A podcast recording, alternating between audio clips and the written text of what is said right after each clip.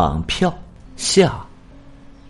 小伙子回答说：“你放心，就是我那辆破马车，他们一准儿新上了漆，但马却没换，所以我一眼就瞅出来了，错不了。”大徒弟点了点头，双眼紧盯着那杂货店。不一会儿，从店里走出一个瘦子，身后跟着个伙计，把一大包东西搬上了马车。完事后，瘦子偏腿往车前一坐，缰绳一抖，马车就朝南关跑去。大徒弟心中一阵暗喜，立马吩咐小伙子：“跟上去，看他们到底藏在哪里。”小伙子邀着枣红马，隔了几十丈远，不紧不慢的跟了上去。瘦子邀着马车出了南关，绕城墙来到了西门，然后一直顺着通往山西的官道。走了大约二十多里路后，在天擦黑时，终于拐进了离官道不远的一座寺庙里。大徒弟让小伙子在官道边候着，他下车来到了寺庙前。月光下，只见庙前有十几棵粗壮的松树，树下支着几座石桌和石凳。左侧不远处有一口水井，井台上架着打水的轱辘。寺庙大门紧闭，门楣上写着三个字。松涛寺，大徒弟跃上墙头，借着月光观察起了寺内的布局。寺庙不大，前院三间是正殿，东西各两间大小的配殿。其中东边一间厢房亮着灯光，正殿后面是个后院，犄角处有个后门。刚才那辆马车就停在后院里。观察完后，他起身溜下墙，坐着马车返回了通州城。这天晌午，一辆马车从官道上拐过来，停在了松涛寺门前。从车上下来一位六十多岁的老人，身穿绸袍马褂，拄着一根乌黑发亮的紫檀木拐杖，摇车的上前敲响了寺庙门。过了好一阵子，才见一个年轻和尚打开了门，摇车的说：“小师傅，我家老爷去五台山还愿，为表诚意，但凡路上见到寺庙，都要过来烧炷香。”顺便再讨碗茶水喝，请您给行个方便。年轻和尚听后说声稍等，关上了庙门。过了一会儿，庙门重新打开后，迎来了一个三十多岁的和尚，自称是寺内的执事，把老爷请了进去。在执事的陪同下，老爷挨着在正殿和两个偏殿上完香后，又颤巍巍的拄着拐杖，嘟嘟嘟的敲打着青石板地面，瞻仰了一遍殿里的十八罗汉。最后在功德箱里捐了香火钱。完事后，执事请老爷在方丈室喝茶。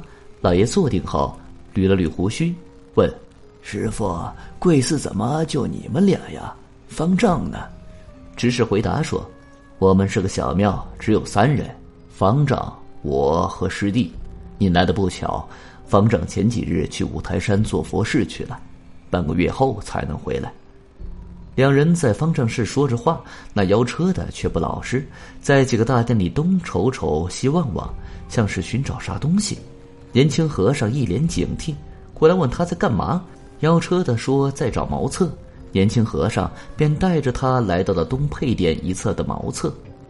上完茅厕，摇车的来到方丈室，提醒说：“老爷，时辰不早了，早点赶路吧。”老爷喝完碗中茶，谢过执事的招待后，便离开了松涛寺，上了官道奔西而去。走了几里地后，邀车的却忽然调转马车，又顺着原路往东走了。这老爷是李尧成办的。前天夜里，大徒弟回去后，把发现瘦子的事讲了一遍。李尧成由此断定，王掌柜就藏在松涛寺。为稳妥起见。第二天，他让大徒弟扮作香客去松涛寺仔细探查。大徒弟回来后说，寺内只有俩和尚，除了那辆马车外，并没有发现瘦子的藏身之处。李尧成觉得很奇怪，决定亲自去探查一番。他拄着拐杖瞻仰佛像前，探出东配殿地下有明显的空洞声，绑匪和王掌柜十有八九藏在地窖里。离开松涛寺后，妖社的徒弟说，他发现井口的轱辘重新加固过，上面缠的井绳特粗。李尧成点了点头，暗道出口就在井里。回到客栈后，张东家的那个下人找上门来说，张东家请李尧成连夜过去一趟。李尧成问有啥事，他小声说了一句，李瑶成心中顿时一惊，立马坐着马车直奔朝阳门。第二天后晌，李瑶成才回客栈，也不说出啥事了，只长叹了一口气，对大徒弟说：“哎，你去把大伙儿叫过来，咱们先商议怎么救人吧。”第三天晚半晌，一个络腮胡警察骑着高头大马，带着十几号警察来到了松涛寺门前。一个警察边砸庙门边大声叫嚷：“开门！”年轻和尚打开门，看到警察，吓坏了。各位警爷，你们这是要干嘛？络腮胡下马走过来，双眼一瞪：“老子来抓一个越狱逃犯的乱党，听说就藏在你这破庙里。”年轻和尚吓懵了：“警爷，庙里就我和师兄两人，你就是借我十个胆子，也不敢藏我乱党呀！”谁知络腮胡却不信，一把推开他：“你说没藏就没藏啊！”说着，他大步闯进了庙里。执事远远瞅着不对劲儿，慌忙迎了过来：“几位警爷，我是这里的执事，有啥话，请到方丈室边喝茶边说。”他把络腮胡让进了方丈室，让年轻和尚赶紧泡茶。络腮胡端起茶碗，一口喝光后说：“执事和尚，我奉命进来一个乱党，有人亲眼看见，说躲进了你这庙里。你要是识相，就麻溜的交出来。”执事听后吓了一跳。连忙说：“景景爷，是是谁在瞎说呀？我们怎么敢窝藏乱党呢？”络腮胡勃然大怒：“别敬酒不吃吃罚酒！来人呐，个个给老子瞪大两眼睛，仔细搜！”执事连忙说：“景爷，佛门净地，万万不可造次啊！万一佛祖……”络腮胡哪里听得进去？造次个屁！要是搜出乱党来，你俩就犯了私通乱党的重罪。就是如来佛祖出面，也救不了你们。十几号警察立刻把整个寺庙的犄角旮旯仔细搜了一遍，却啥也没搜到。执事擦着额头上的汗说：“景爷，既然没搜到，您看是不是？”不料络腮胡却冷不丁来了一句：“我问你，后院那辆马车是怎么回事啊？”执事愣了一下，慌忙回答说：“呃，是一位居士的。”他把车停在了庙里，和方丈一起去了五台山。络腮胡哦了一声：“哪里的居士？他是干嘛的呀？”执事一下子慌了神：“敬爷，我只知道他家住胡各庄，究竟是干嘛的，我也不知道呀。”络腮胡点了点头，说：“那老子就信你一回。我说执事和尚啊，我们弟兄追查乱党，折腾一整天，有米未进，早就饿得前胸贴后背了。”哎，能不能给弟兄们弄点饭菜呀？年轻和尚插嘴说：“季爷，您来的真不巧，伙房伙房间没菜了。”络腮胡立马两眼一瞪：“那地窖里总有冬储的大白菜吧？来人呐，去挑几个清口的，弄一锅白菜炖豆腐吃。”执事一听这话，连忙对年轻和尚说：“啊，对呀，地窖里不是还有大白菜吗？你赶紧下去弄几颗来，然后麻溜的去趟胡各庄。”给景爷弄几块上好的卤水豆腐，年轻和尚连忙应声走了。与此同时，在寺外的井台上守着四五个警察。不一会儿，井台上的轱辘忽然快速转起来，井绳一下子就绷直了。紧接着，从井底下传来一阵窸窣声。很快，一个人顺着井绳爬了上来。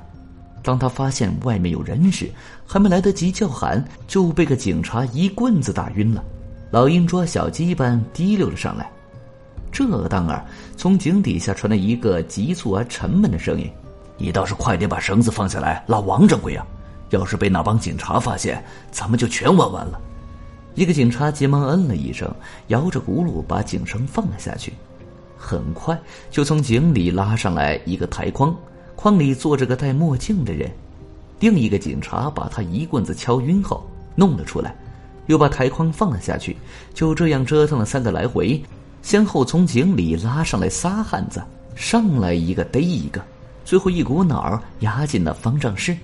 这帮警察正是李瑶成手下的徒弟办的，为首的络腮胡是大徒弟。大徒弟见到王掌柜后，立马冲执事翻了脸。臭和尚，这几个从井里钻出来的人是怎么回事啊？知识和年轻和尚吓坏了，慌忙扑通跪倒在地上，磕头如捣蒜。景爷，是他们四个逼我俩入的伙，说事成后给我们俩分两百大洋。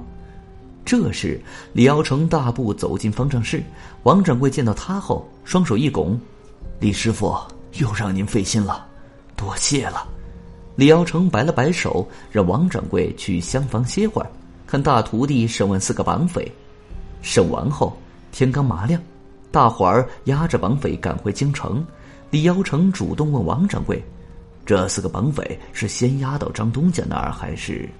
王掌柜回答说：“哈，吃一堑长一智，这回就让警局处理吧。”不料李瑶成却说：“还是先听听张东家的意思吧。”王掌柜只好同意了。众人下了马车，推开张东家的宅子门口，却被眼前的一幕惊呆了。只见院里白花花的一片。正房上面挂着一个斗大的黑色垫子，下面是一口黑漆漆的棺材，一旁跪着几个披麻戴孝的人。王掌柜愣了一下，随即就大声叫起来：“张东家呀，我去马兰浴室，你身子骨还好好的，这才刚过去十几天，你怎么说走就走了呢？”他边说边扑过去，跪在灵牌前放声大哭起来。大徒弟不解的望着李瑶成，问：“师傅，这到底是怎么回事啊？”李瑶成却说：“啥也甭问了，叫人看管好绑匪，帮着料理完张东家的后事再说吧。”出完兵回来后，王掌柜对李瑶成说：“李师傅，如今张东家走了，依我看，还是把绑匪送到警局吧，免得夜长梦多呀。”李耀成点了点头说：“没问题。”但还差一个主谋。王掌柜愣了一下，啊，主谋是谁呀？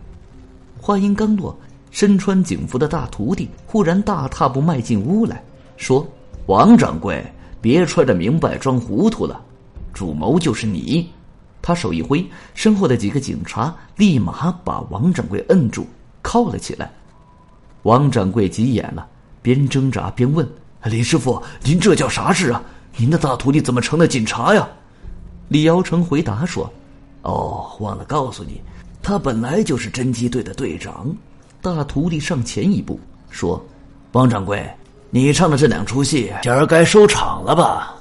王掌柜辩解道：“我我没听明白您说的话，这到底是怎么回事啊？”大徒弟一声冷笑，问：“哈，王掌柜，知道张东家得的是啥病吗？”王掌柜回答说。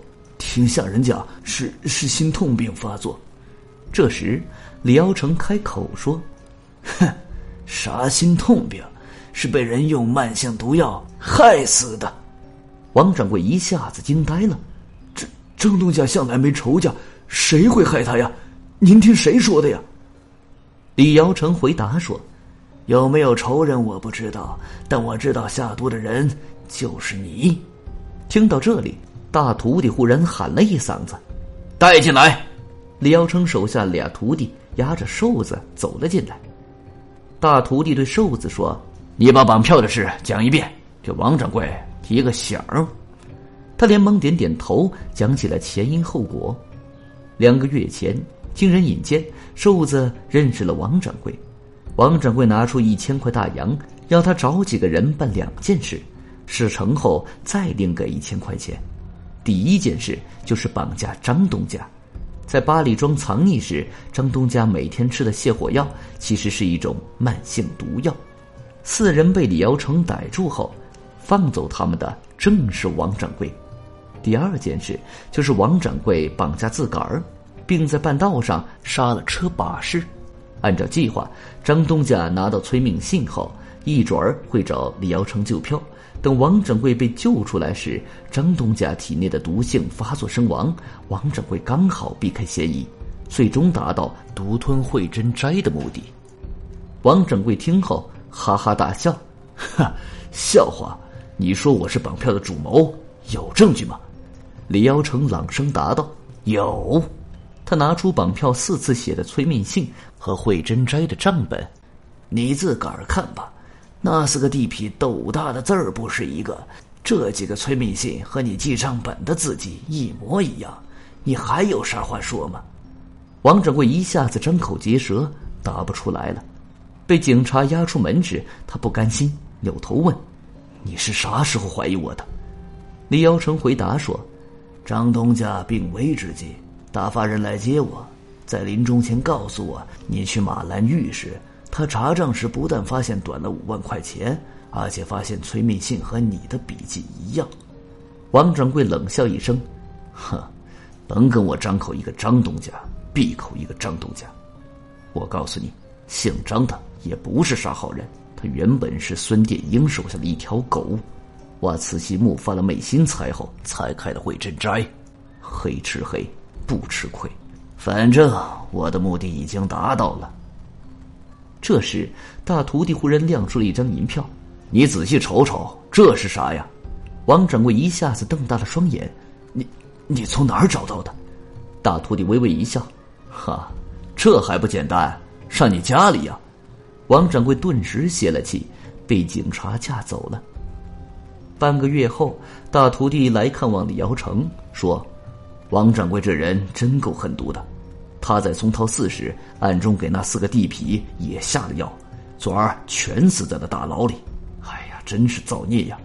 李尧成也慨然长叹：“哎，人为财死，鸟为食亡，老话说的一点儿也没错呀。”大徒弟又问：“师傅，慧真宅盘出去了吗？”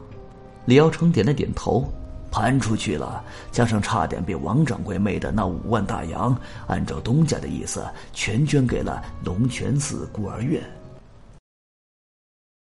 本集已经播讲完毕，感谢您的收听，请您多多点赞评论。如果喜欢，请订阅此专辑，谢谢。